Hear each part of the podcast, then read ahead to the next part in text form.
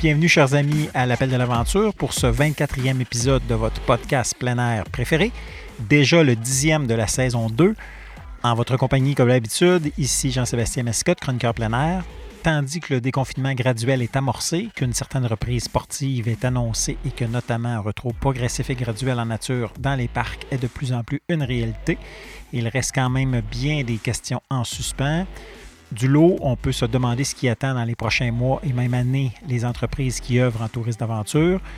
Ce 24e épisode de l'Appel de l'aventure est une présentation en collaboration avec le fabricant canadien de vêtements, de chaussures et d'accessoires plein air Arterix, de même que par la boutique Pagaie Québec, votre spécialiste des sports nautiques, qui vous accueille en tout temps au www.pagaiequebec.ca. Tandis que les frontières restent hermétiques et que tout l'univers du voyage est chamboulé par la crise, les touristes doivent repenser leur façon de voyager et les entreprises qui organisent leurs aventures aussi, déterminées à relever le défi et à créer du positif dans la foulée malgré la situation, les caravaniers ont décidé de faire vivre l'exotisme du bout du monde grâce à de nouvelles destinations dépaysantes ici même au Québec et au Canada. Jouer aux touristes chez nous et découvrir comme jamais notre province et notre pays, c'est le pari que fait Richard Rémy, fondateur des caravaniers entretien avec un aventurier et homme d'affaires qui ne craint pas de prendre les devants pour traverser la tempête.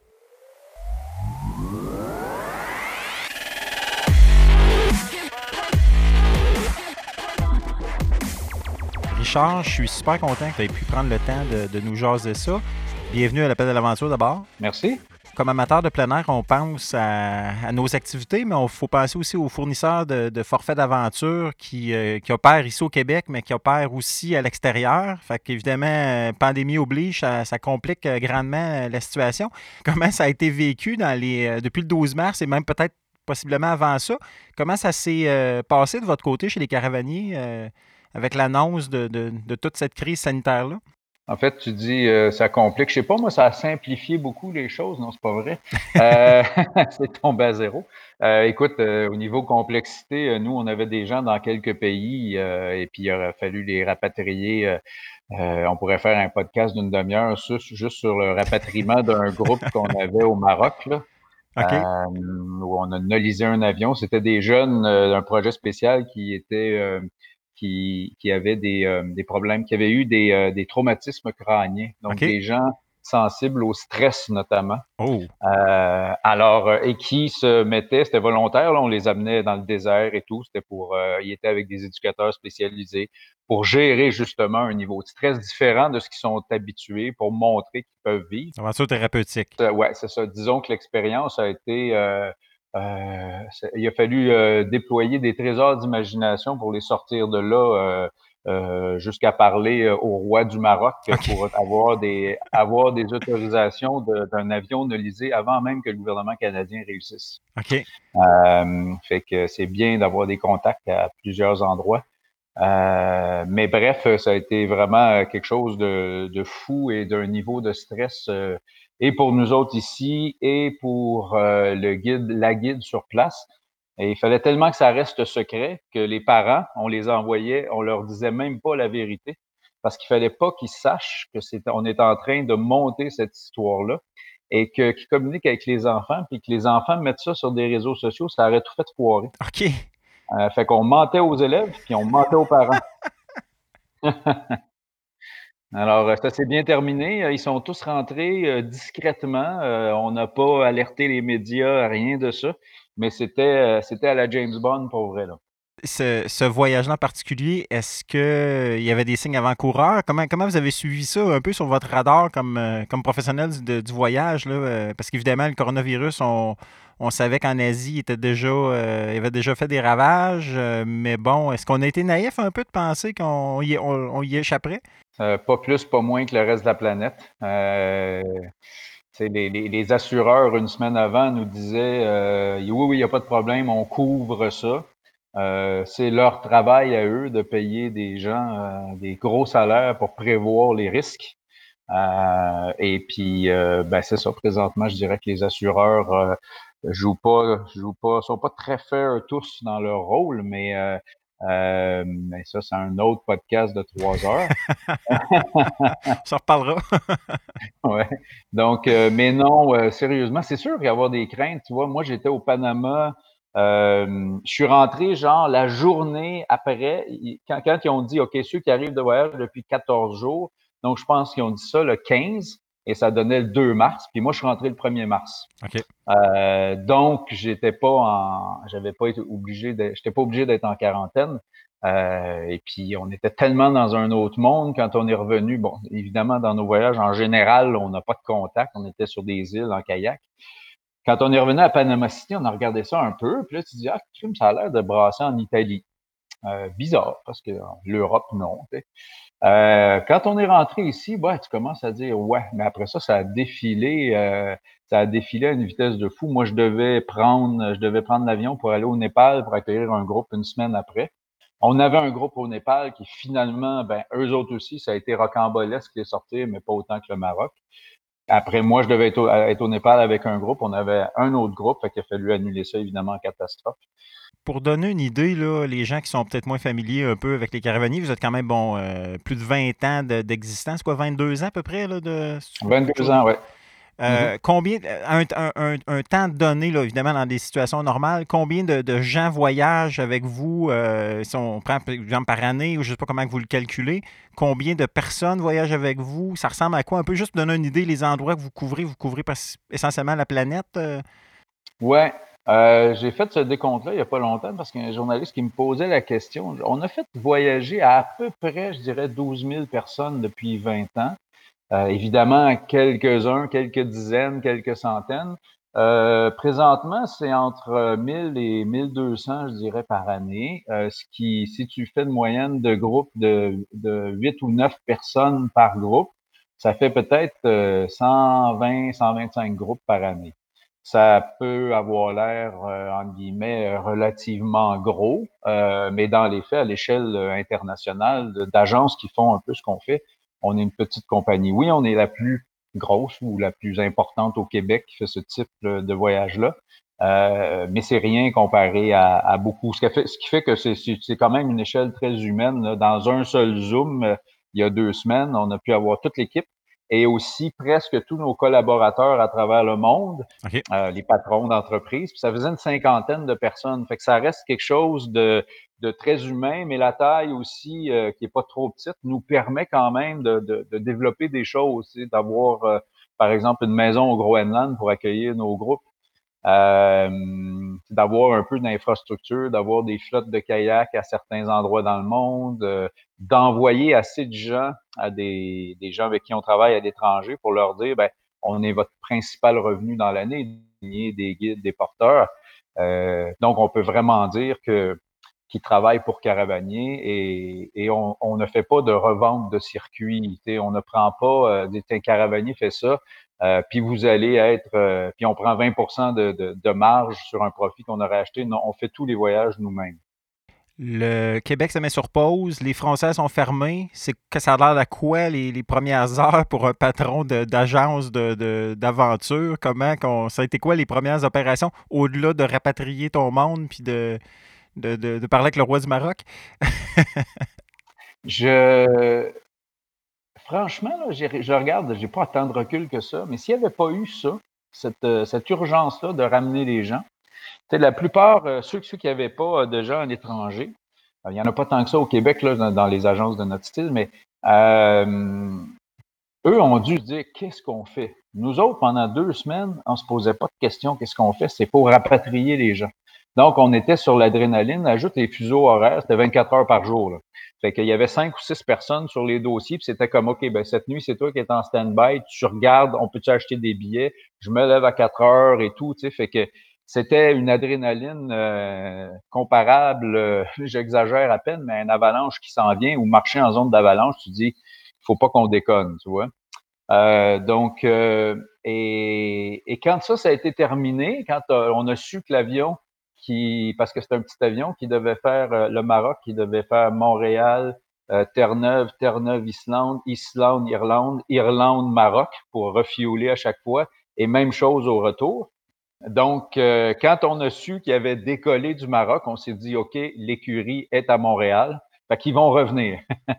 là, la pression est tombée, puis là, c'est comme, OK, là, on peut plus rien faire. Fait que là, ça a pris une couple de jours pour se relever. Puis là, à un moment donné, tu te dis, OK, tout le monde euh, dans la situation actuelle, dans, le tourisme, dans la, culture, euh, les restaurants, tu te dis, OK, ils vont tomber, euh, ça, va être très dur. Puis au courant de l'été, ben, les restos vont peut-être ouvrir un peu, à moitié de la capacité. Ils vont peut-être avoir des choses pour emporter. Ils vont peut-être être capables de payer leur loyer. Nous autres, là, c'est comme, OK, là, nous autres, c'est non seulement zéro revenu, mais en plus, il faut payer des employés. Parce que c'était notre grosse saison, nous autres. Pérou, euh, Himalaya et tout, c'est notre grosse saison. Là, il faut que je continue à payer des employés pour annuler les voyages. Vous avez combien de guides d'ailleurs? Euh? Ben, on est, je, dirais, euh, on est une vingtaine dans l'équipe euh, de gens qui travaillent au bureau, qui sont guides et des gens qui sont que guides, tu vois. Donc, je euh, j'aime pas dire qu'on est entre 20 et 25, mais tout le monde a des tâches. il y en a qui ont des tâches un peu hybrides, je dirais. Donc, il a fallu, nous autres, garder l'équipe pour gérer ces, toutes ces choses-là. Et, il y en a encore qui sont au travail parce que les voyages d'octobre, novembre et tout, tu sais, on, on, peut se dire qu'il n'y a pas grande chance que ça arrive, mais on peut pas tout faire en même temps. Donc, il faut continuer à gérer ça. Ce qui fait qu'après l'adrénaline euh, du, du euh, là, tu te dis OK. Puis plus ça va, plus tu te dis ça va. au début, on se dit Ah, peut-être qu'on va pouvoir aller au Groenland au mois d'août. Mais là, ça avance, puis tu te dis OK, non, on n'ira pas au Groenland au mois d'août. Peut-être septembre, octobre, Himalaya. Hum, pas évident, loin de. En fait, non, là, tu. Je peux pas le dire officiellement, mais ça ressemble à ça. Fait que tu dis, on fait quoi? Là, il y a une avalanche qui s'en vient. On la, on voit venir. On n'est pas nuit d'entente qu'on ne l'a pas vu venir. On sait qu'elle s'en vient. Fait que soit que tu, soit que tu figes parce que tu sais pas quoi faire, puis tu dis, j'espère que le gouvernement va m'aider, ou que tu bouges. Fait qu'on a décidé de bouger euh, d'aplomb.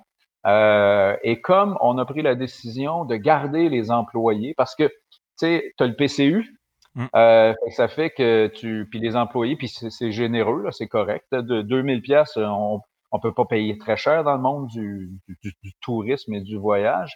Donc, pour la plupart des, des employés, c'était raisonnable. Tu vois, ils pouvaient continuer à payer leur loyer et manger. L'autre option, c'est euh, la subvention, 75% du salaire, mais le 25, il faut quand même le payer. Il faut le loyer, il faut tout ça mais avec aucun revenu. C'est zéro, zéro, zéro. Puis aucune perspective à court terme de revenus. Donc, logiquement, tu fais comme, ben, vous allez tous sur le PCU, les amis. On a fait le, pari contraire, c'est-à-dire que on s'est dit, si on garde les employés, un, il faut gérer les annulations, puis deux, il faut quand même travailler sur quelque chose de positif, parce que le reste, c'est juste négatif. Puis en plus, ben, il y en a qui sont pas contents. Vous les assureurs qui disent non, demandez l'argent à votre à votre agence de voyage, pourquoi vous vous assurez si c'est toujours l'agent de voyage qui doit rembourser? C'est ça. Ça reste que c'est vous autres après ça qui vous retrouvez avec les problèmes en bout de la chaîne parce qu'ils ont, acheté le, ont acheté le voyage avec vous, là, même si ce n'est pas de votre faute. C'est ça. Donc, euh, comme je te dis, c'est un autre très, très long podcast. Euh, et puis, euh, fait que c'était, tu te dis, OK, mais je ne vais pas juste demander aux gens d'appeler, d'appeler puis de dealer avec les, problèmes d'assurance. Euh, et puis, tout fait que là, d'où l'idée vient, euh, des fois, tu sais pas, tu te lèves avec une idée le matin, mais dans, dans l'histoire de Caravania, à un moment donné, on avait racheté des Tours Nature, qui est une entreprise qui faisait des choses au Québec depuis longtemps. C'est la plus vieille entreprise. Euh, pour X raisons, quelques années après, j'ai décidé de la revendre. bon, il y a eu la crise de 2008. bon, il y a eu plusieurs choses, mais euh, j'ai décidé de la revendre, pas parce que ça m'intéressait pas, mais des tours nature, il y avait beaucoup de logistique, d'autobus, de, de, permis. Euh, c'est compliqué de voyager en Amérique du Nord, là. pas mal plus compliqué que de voyager ailleurs. Euh, et moi, je suis beaucoup impliqué dans l'AEQ Aventure Écotourisme du Québec, surtout depuis un an pour des projets environnementaux, notamment 1% pour la planète, où j'ai contacté beaucoup d'entreprises pour monter un projet euh, que chaque entreprise euh, redonne 1% de son chiffre d'affaires et donc que l'association québécoise devienne la première au monde à faire partie de ça. Euh, pas juste des entreprises à gauche à droite, mais puis c'est quand même 125 millions de chiffre d'affaires, l'AEQ. Ça représente 1,2 million, 1% donc, on peut commencer à faire quelques projets environnementaux intéressants au Québec avec ça. Ouais. c'est aussi pour montrer l'exemple ce qui fait que j'ai été en contact avec pas mal de producteurs pendant l'année pour cette raison-là. Puis là, je me suis dit, ben, il y a sûrement quelque chose, sais, on se disait, on va travailler ensemble, puis eux autres aussi sont, euh, sont touchés parce que 55% Les chiffres, c'est que 55% des revenus des entreprises québécoises en tourisme viennent de l'étranger.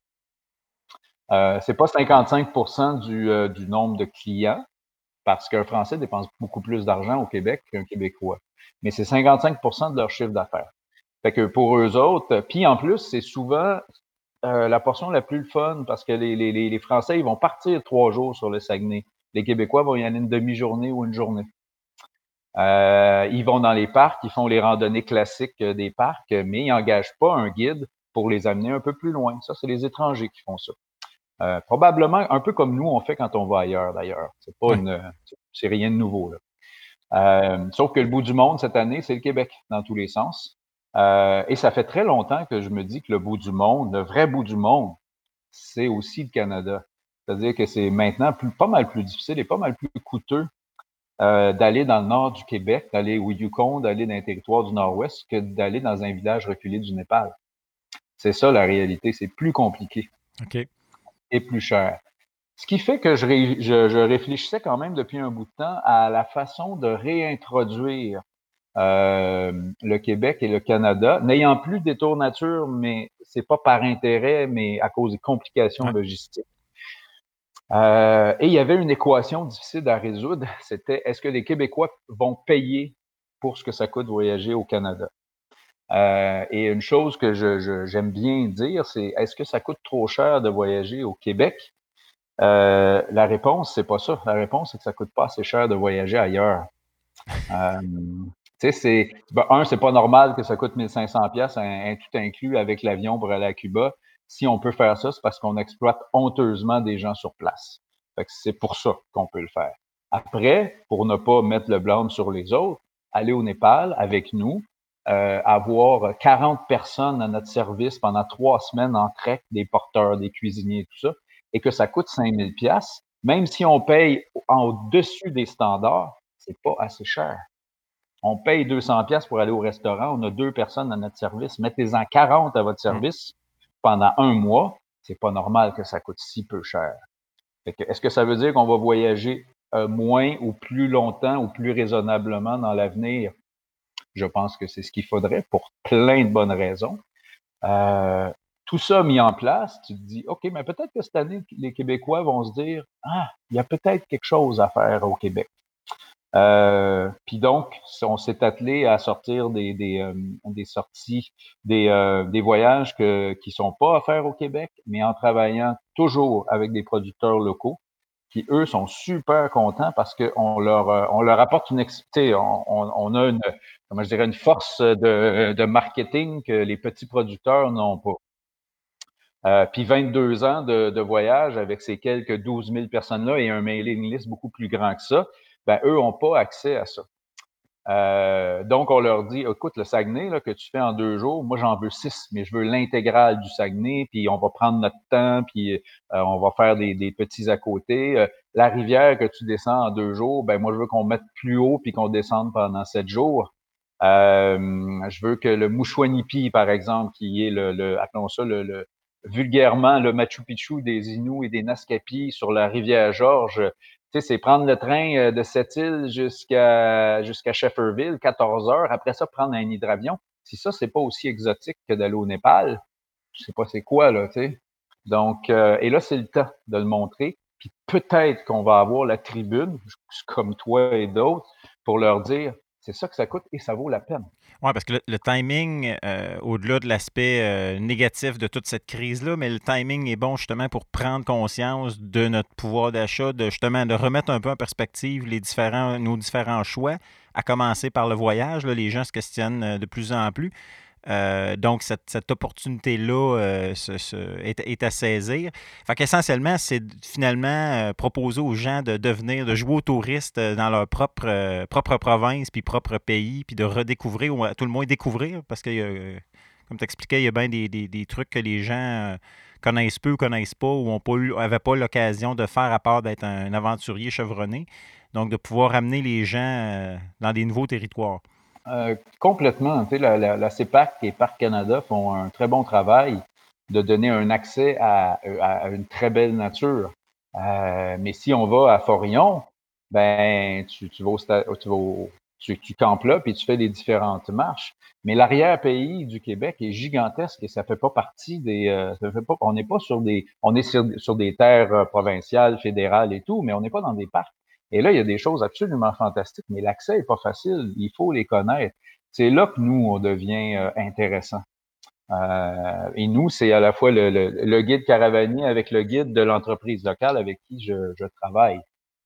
Là, je comprends évidemment que vous n'avez pas de, personne de boule de cristal, mais euh, par exemple, l'horizon ressemble à quoi comme, comme patron d'entreprise actuellement? C'est où la, limite que tu dis, garde, euh, mois de, par exemple, mois d'août, on ne travaille même pas avant ça, on oublie ça. Euh, euh est-ce que c'est novembre? Est-ce que c'est quoi l'horizon à peu près sur lequel vous travaillez actuellement pour espérer peut-être un retour un petit peu plus euh, déconfiné à l'action? On, le sent déjà un peu, il y a déjà avec les annonces notamment pour les, euh, réouvertures de parcs euh, partielles et progressives qui ont, eu lieu hier.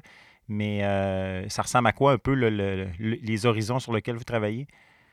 Bon, nous, on est, on est en relativement bonne position financière. Ça fait 22 ans qu'on est là. On avait de l'argent qu'on accumulait pour, euh, d'autres projets. Je dirais pas lesquels pour l'instant, mais euh, qui qui va pas servir à ça. Euh, mais je te dirais que présentement, un patron d'entreprise dans le domaine du tourisme qui dit vous inquiétez pas, on va passer à travers, on va être là l'année prochaine, c'est soit qui est menteur, soit qui sait pas de quoi il parle. Okay. Le danger, le danger, il est très réel. Puis, il, et ça veut pas dire qu'il faut paniquer. Ça veut dire que, par exemple, j'ai fait une conférence Facebook lundi soir sur les, euh, sur les voyages. Euh, puis j'ai terminé en disant, écoutez, puis c'est exactement ce que j'ai dit, hein, vous dire, euh, Caravanier est en bonne position, on pense qu'on prend des bonnes décisions pour passer à travers. Est-ce que c'est garanti? La réponse est non. Tu sais, des fois, il y a des, des, clients qui peuvent nous appeler en disant, ben moi, ma femme avait réservé un voyage euh, avec telle agence, puis ils l'ont remboursé. Ben j'ai dit, écoutez, cette agence-là sera plus en affaires l'année prochaine.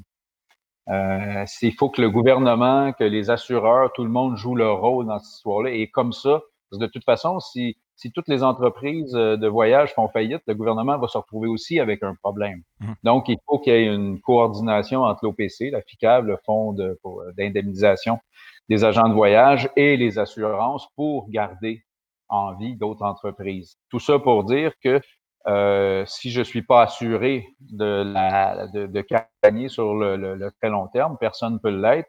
Euh, on a mis en place des, des mesures euh, et celle-là de cet été va nous permettre de, de passer à travers quelques mois euh, si ça marche bien. Si ça marche bien, je peux te dire que euh, ça marche très bien parce qu'on a demandé aux gens de, de nous faire rapidement part de leurs intentions sous sous réserve que ça puisse se faire ou non, bien sûr.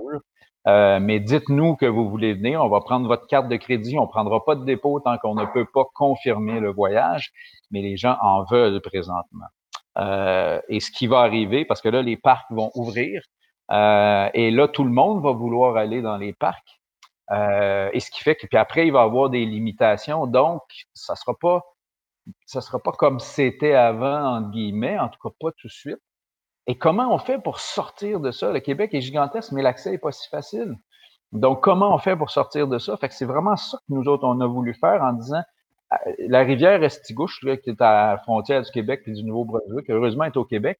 Euh, euh, ben ça, euh, qui, qui, qui, il y a les pêcheurs de saumon qui connaissent ça, mais aller la descendre pendant sept jours en canot, ben, il fallait quand même y penser. Mais y penser, ça vient pas tout de ma tête, ça vient qu'on travaille avec des gens euh, sur place aussi.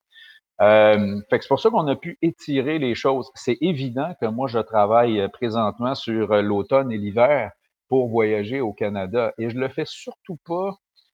Euh, oui, je le fais dans un sentiment d'urgence présentement, mais je le fais pas dans un sentiment de dire on fait ça cette année, puis aussitôt qu'on peut retourner au Groenland au Népal, on laisse tomber ça. C'est pas du tout mon approche. Mon approche, elle est très durable avec les producteurs en disant voilà, on a euh, c'est le moment de sensibiliser les gens à ce qu'ils ont ici et de leur dire Anyway, votre argent, ceux qui sont capables de voyager, votre argent, il est disponible. Il y avait à Radio-Canada hier en entrevue, euh, Pénélope, euh, où euh, la journaliste disait les voyages sont en 2000 et 7000 ce qu'on offre chez Caravanier. Euh, ben, 7000, c'est la NANI dans les territoires du Nord-Ouest. où il faut prendre des hydravions avec les canaux sur les. Ça, c'est une histoire gigantesque. Mmh. pour ça que ça coûte 5000 pièces. mais dans les faits, ça part de 1500 jusqu'à 7000 pour 7 jours. ça coûte à peu près 200 pièces, 250 pièces par jour. Quand il y a des infrastructures comme des hydravions, évidemment, on monte le prix. Mais prenez l'avion, allez en Europe, allez un peu au resto. C'est ça que vous dépensez 2000, 3000, 5000 pièces pour un mois. Si on enlevait de l'équation que pour faire un beau voyage exotique, il faut absolument prendre l'avion, ben là, ça devient tout à fait raisonnable. Ça devient, ben oui, OK, ça me coûte 2000 pièces pour partir neuf jours. Euh, ça m'aurait coûté ça pour aller en Europe. En plus, j'ai pas pris l'avion, puis j'ai pas, j'ai 90% de mes dommages environnementaux, je les ai pas faits. Euh, puis j'ai vécu, mais pour ça, il faut offrir quelque chose que les gens n'ont pas pu faire par eux-mêmes. C'est toute la réflexion en arrière. Qu'est-ce qui, euh, qu'est-ce qui risque d'être les, les, produits forts dans cette espèce de petite révolution-là, si on peut l'appeler de même? Euh, mettons, à court, moyen terme, au, pif, là, ça serait quoi qui, risque d'être l'élément, ou à rigueur un coup de cœur peut-être que dans, la préparation de ces, projets-là, que ce soit au Québec ou au Canada, qu'est-ce qui risque d'être vraiment là, les, points forts? Euh? Oui. Euh, écoute, j'ai le Saguenay marche très bien. Le six jours du Saguenay, si, on le fait en termes de vente, là, présentement, euh, puis heureusement, c'est, euh, tu sais, les rivières euh, au mois d'août peuvent être trop basses, on peut pas y aller. le Saguenay, je pense pas qu'il soit trop bas au mois d'août. donc, ça, ça marche bien. Puis c'est vraiment cette intégrale-là aussi qui attire les gens parce que six jours, il y a des gens qui font six jours sur le kayak, mais c'est des chums, des amis expérimentés entre eux qui partent. alors, de l'offrir l'idée comme ça, à ma connaissance, ça fait je pense qu'il y a l'aventurier qui faisait ça, euh, guide aventure, il y a 25 ans, tu vois. Fait que, Puis depuis ce temps-là, ben non. Le canot, euh, je pense que c'est l'occasion de rappeler aux Québécois que le canot, c'est une embarcation de chez nous. Euh, ça a déjà été très populaire, le canot. des tours nature, notamment, vivaient avec le canot. Ils étaient très audacieux avec les, les canots. et à un moment donné, le, le, kayak de mer a pris le dessus, puis le canot s'est effondré complètement. Euh, or, c'est avec ça qu'on descend de rivière. Mm. Euh, et des rivières au Québec, euh, comme, comme je dis, je dis il y a des belles montagnes au Québec, mais on peut pas dire que c'est l'Himalaya quand même, pour être honnête. Par contre, en fait de rivière, notre pays, c'est l'Himalaya pour les rivières. Alors, euh, c'est une façon de les redécouvrir. Euh, donc, on les fait, évidemment, faut tenir compte de la saison, du niveau d'eau, de la rivière, du niveau de, de des rapides de, de, la gradation de la rivière selon ce qu'on veut offrir aux gens. Euh, mais il y a quand même pas mal de choix. Euh, bien sûr, il faut se déplacer. Rendez-vous euh, rendez-vous à cette île. Ben oui, c'est rendez-vous à cette île, mais bon, c'est-tu plus long que de, de prendre l'avion puis attendre trois heures dans les aéroports à l'aller, au retour et tout ça? Ben, puis ça fait. Tu sais, c'est quand même plus sympathique de, de, d'être en auto sur la côte nord que d'être dans un avion collé. Là. Alors, euh, puis je pense que cette année, cette notion-là va être plus. Euh, les gens vont être contents de sortir, tu vois.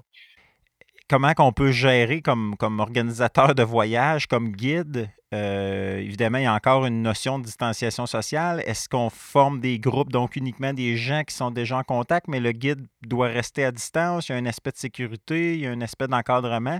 Comment qu'on gère ça dans un premier temps? Puis dans un deuxième temps aussi, les déplacements, la perception ou le, le, peut-être que les gens à cette île ou ailleurs sont peut-être pas nécessairement enclins à dire on, aimerait ça avoir des touristes, avoir évidemment une, entrée d'argent nouvelle, euh, faire connaître notre région. De l'autre côté, sans être euh, sans, le faire méchamment, ils sont peut-être ah, pour l'instant une petite, réticence à recevoir des gens de l'extérieur. C'est comment qu'on comment qu'on gère, ça va être géré ou comment qu'on on organise ça? Euh, pour ce qui est des activités comme telles, chacune des activités, euh, il y a l'AEQ avec euh, la, santé publique et tout qui travaille sur un guide. on a l'avantage, si on parle précisément de ce que nous on fait, qu'on ne sera pas dans des campements CEPAC publics ou whatever, on va être dans la nature. Donc la place, il y en a. Euh, fait pour les campements, c'est réglé. Euh, les toilettes, c'est réglé aussi. Comment on va le gérer exactement? On va faire deux trous, on va rapporter, tout ça, ça dépend des endroits, mais le, le, le, goulot d'étranglement que sont les sanitaires dans les campings, nous, on n'a pas ça. Euh, après, les embarcations, un, un, canot, ça a deux mètres de distance. Mais ce que je constate présentement, c'est que la grande majorité des gens qui, veulent s'inscrire, qui s'inscrivent sur les voyages, ce sont des couples ou des gens qui sont ensemble ou des familles de, des familles de quatre. Euh, je, dois, dire avec un sourire que j'ai eu quelques appels de mamans euh, où je sentais dans la voix, c'est trouvez-moi quelque chose à faire pour mes ados. alors, euh, alors, puis c'est comme, pas money is no object, mais c'est comme, regarde, c'est pas ça qui est important pour l'instant. Il faut qu'ils fassent quelque chose mmh. cet été. Leur camp a été annulé, ils pourront pas faire ça. Donc, alors, euh, ce qui veut dire que si on a, par exemple, deux, trois familles, parce qu'on est, c'est des petits groupes, nous on parle, hein, c'est huit, dix personnes, quelque chose comme ça, fait que c'est pas, on n'est pas 50. Euh, kayak de mer, euh, évidemment, quand sont des, il y a des couples, euh, ben là, ils peuvent être dans un double, sinon un solo, ça se fait bien quand même. Euh, ce qu'il va faut changer, qu'il faut regarder, c'est le ratio d'encadrement, c'est-à-dire que dépendant des conditions du, du plan d'eau, ben, il faut mettre plus ou moins de guides. Mais ça, on en a des guides disponibles. S'il faut en ajouter, on en ajoutera. Alors oui, c'est une contrainte, mais c'est pas euh, c'est pas ingérable selon ce qu'on a comme, euh, comme directive présentement. Puis pour l'accueil euh, au niveau de, de, de, des régions, par exemple, comment ça se, ça se traduit? J'ai fait aussi une entrevue avec Radio-Canada Côte-Nord. Puis évidemment, c'était une question euh, qu'ils posaient. moi, ce que je dis, c'est que, bon, premièrement, moi, j'habite pas à Montréal. Euh, et puis, euh, j'habite à Sutton. Et puis, c'est un petit village très touristique quand même, mais qui vit bien justement à cause des touristes. Fait que j'ai comme tendance à avoir les deux en disant attention, là, on est content de vivre ici. Il y a deux microbrasseries, il y a une épicerie fine, il y a ci et ça. C'est parce que les touristes viennent. Et c'est en grande partie de Montréal. Alors, faut faire attention quand on les traite, quand même, de bien les traiter. Ceci dit, faut respecter certaines, certaines normes. Euh, et puis, je pense qu'on voit des, des, dérapages un peu aussi dans les, euh, les médias. Évidemment qu'on voit des dérapages dans les médias. Malheureusement, euh, euh tous ne sont pas aussi consciencieux. Tu sais, c'est dépendant de l'angle du photographe, ils sont à deux mètres ou ils sont collés. Ça dépend de l'angle de la photo. Euh, et puis, mais moi, je pense que les gens, ils sont quand même en général assez intelligents. Dans le tourisme que nous on fait, je peux pas prendre euh, tout sort du tourisme. Le tourisme de masse, c'est quelque chose de vraiment pas très bon. C'est pas complètement mauvais parce que ça amène des, ça amène de l'argent à, d'autres endroits, mais je pense qu'en général, il est mal fait. Ce que nous on fait, je pense que c'est euh, présentement ce qu'il y a de plus euh, gérable et responsable. Ce que je disais à la Côte-Nord, c'est que nos clients sont peu de gens qui dépensent beaucoup d'argent. Contrairement à un touriste de masse, c'est beaucoup de gens qui dépensent peu. Et le fait, euh, on va pas débarquer dans le Walmart de Minga euh, et laisser les gens libres, laisser 50 personnes libres pendant quatre heures, puis dire promenez-vous, puis on se rejoint. Non, on se rejoint à Mingan, par exemple, longue pointe de Mingan, voici l'heure de rendez-vous. Euh, et puis, euh, il y a des consignes, euh, voici. oui, on peut peut-être aller visiter un musée s'il est ouvert, mais on est en groupe. On est huit, on est dix, encadrés par deux guides de la côte nord. Dans ce cas-ci, c'est un gars qui habite la côte nord, qui habite Mingan, puis une de nos guides. Et après, on part sur les îles en kayak et on a réservé, mettons avec Parc Canada dans ce cas-ci, sur une île où il y a 13 emplacements. Mais on est tout seul sur l'île. On a réservé tous les emplacements. Pendant une semaine, on a un camp de base, il y a un Zodiac qui vient nous porter de la nourriture. ça, c'est une des formules plus relaxes qu'on a choisies. et puis, on revient. Donc, euh, les, les, donc, on apporte quelque chose. Je pense pas qu'on soit très dangereux. Euh, la nature de, de, de, de ce qu'on fait fait que ce sont des gens en bonne santé. Et s'ils ne sont pas, ben, je pense qu'ils vont annuler avant. Fait que, bref, c'est une, euh, une, gestion de risque, euh, un calcul de gestion de risque, en fait, de, de s'assurer de, de, le faire de façon, euh, de façon responsable et, efficace. Évidemment, ces voyages-là s'adressent Bon, c'est des voyages sportifs, mais on s'entend à monsieur, madame, tout le monde aussi. Donc, pas besoin d'être des experts en kayak ou en pour peu importe l'activité. Ça s'adresse de façon assez large tout de même. Oui, on les a vraiment conçus pour que tout le monde, je, dirais pour débutants audacieux ou débutants relax. la, la restigouche, par exemple, ça peut être de style très familial. la, la Mistassibie, il y a des bons rapides dans les derniers jours, mais on a cinq jours avant, dont deux jours vraiment où on va apprendre à pagayer, euh, à la limite sur de l'eau calme pendant quelques heures. Après ça, des, de l'eau qui glisse, qui descend. Après ça, des petits rapides euh, tranquillement. Puis après, on part pour cinq jours sur la rivière ou dans la, dernière journée, il y a un bon rapide, mais qui se portage bien. Euh, donc, les gens peuvent se, ils le regardent, si on s'arrête, on va voir le rapide, tu files-tu pour le descendre, oui ou non? Non, on, passe par, on passe à côté. Oui, on est là quand même s'il arrive quelque chose. Euh, ça va de soi que quelqu'un qui chavire, euh, on va pas respecter le 2 mètres de, on va aller le sortir de l'eau là. Euh, mais euh, mais ça arrivera, ça va arriver très très rarement. C'est ce qu'on va c'est ce qu'on va mettre en place aussi. Alors oui, il y en a différents niveaux. Dans un monde idéal, donc le premier forfait qui est au programme, on parle à peu près quel, quel moment, là, idéalement, si tout va comme, comme prévu ou pour le mieux? Ben, ultimement, c'est-à-dire que s'il y a des gens qui pouvaient voler, là, il y a le Nouveau-Brunswick qui ne veut pas nous voir. Si les gens peuvent voler jusqu'à la, Nouvelle-Écosse, euh, on a un voilier qui est à Halifax. En fait, on avait un voilier qui devait être au, Groenland. Euh, donc là, il était à Halifax, euh, qui va se promener sur les côtes de Terre-Neuve. Encore une fois, on est. puis c'est un voilier qui, qui accueille facilement des, des, familles, c'est-à-dire une famille de 4-5 qui, qui sont ensemble. Bon, puis après ça, on attend des, des, des directives de, de, de, Voile Canada parce que c'est quand même des assez gros voiliers, genre 70 pieds, là, c'est pas un, voilier de 35 pieds. Euh, ce qu'on va pouvoir faire avec dans ce cas-là, je sais pas. Mais sinon, après ça, c'est à partir du, je te dirais, du 10-12 juillet, euh, Saguenay, par exemple. Il y a aussi la Mistissibie, il y a aussi la Restigouche. Mais on a mis aussi beaucoup de dates en nous, en sachant que plus on s'éloigne du, de la crise, plus on a de chance que les règles soient un petit peu, euh, un petit peu plus euh, faciles.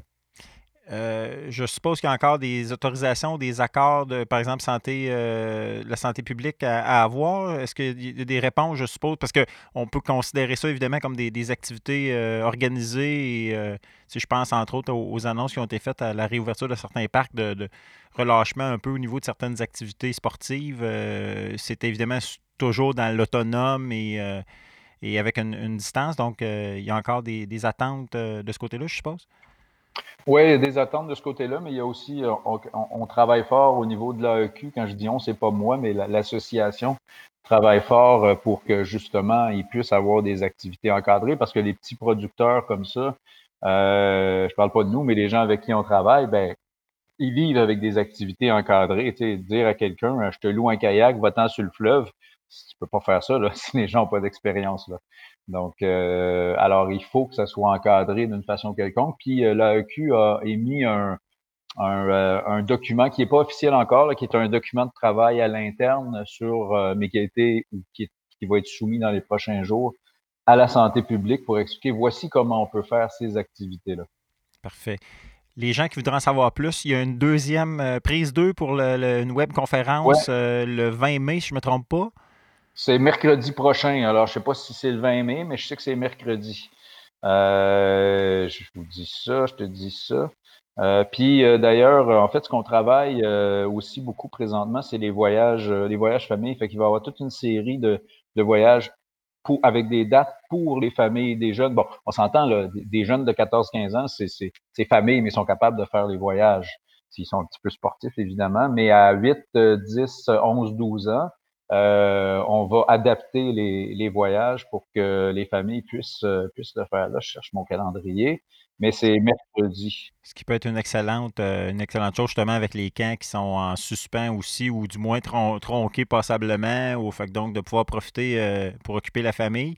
Donc, le, la webconférence, donc, encore une fois sur les, expéditions de l'été au Québec. La meilleure place d'entrée pour pouvoir suivre les, différents développements, c'est Facebook, votre site web. Qu'est-ce qu'il. Euh, les deux, je dirais que notre, euh, notre site web euh, caravanier.com, euh, caravanier avec un K et un S.com, sur la, page d'accueil, la, première chose qu'on voit, c'est nos voyages de l'été. alors, tout est là, donc avec le Facebook aussi. Si c'est mercredi prochain, c'est effectivement le 20 si je me fie à mon calendrier.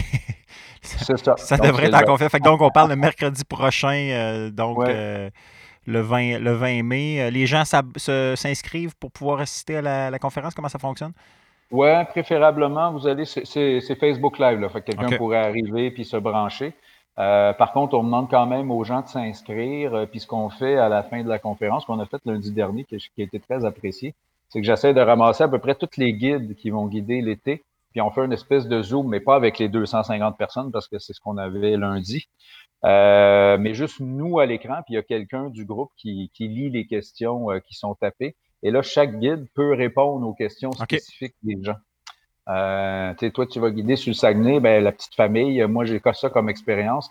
C'est moi, moi, je connais bien de façon générale, mais je trouve ça le fun que les guides précisément puissent répondre euh, aux questions.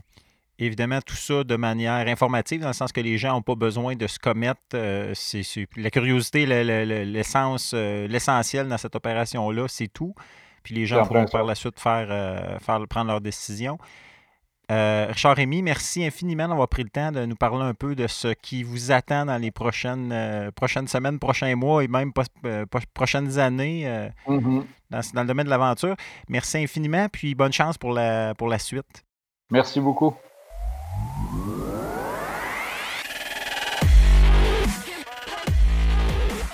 Serez-vous donc touriste à la maison quand il sera possible de voyager à nouveau plus librement? Chose certaine, je souhaite aux entreprises en tourisme d'aventure d'ici, mais je vous le souhaite aussi également. Et soyez-en assurés, il y a définitivement moyen d'être dépaysé sans sortir du pays. Maintenant que l'on pense à retourner en nature, il reste que le monde a changé et qu'il faut aussi revoir nos habitudes. Pour ce faire, un document a été pensé pour les adeptes de randonnée pédestre par euh, Rando Québec. Comment se comporter, quoi apporter, quelles précautions à prendre. Le code de conduite des pratiquants en contexte de pandémie de la COVID-19 est à consulter. Je dirais même qu'importe votre pratique sportive en plein air. Le document de deux pages, l'un des premiers du genre à être publié, est téléchargeable à randoquebec.ca et se trouve également sur la page Facebook de l'organisation. Bref, du beau boulot de Rando Québec en partenariat avec le laboratoire d'expertise et de recherche en plein air de l'Université du Québec à Chicoutimi. C'est déjà tout pour cet épisode de l'Appel de l'aventure. Pour nous rejoindre, nous écrire ou encore devenir partenaire du podcast, tout se trouve à l'appel-de-l'aventure.com. Merci encore une fois pour votre fidélité. Si vous avez aimé cet épisode, n'hésitez surtout pas à le faire connaître. Ici Jean-Sébastien Mascotte, chroniqueur plein air, qui vous dit à très bientôt pour un autre épisode de l'Appel de l'aventure.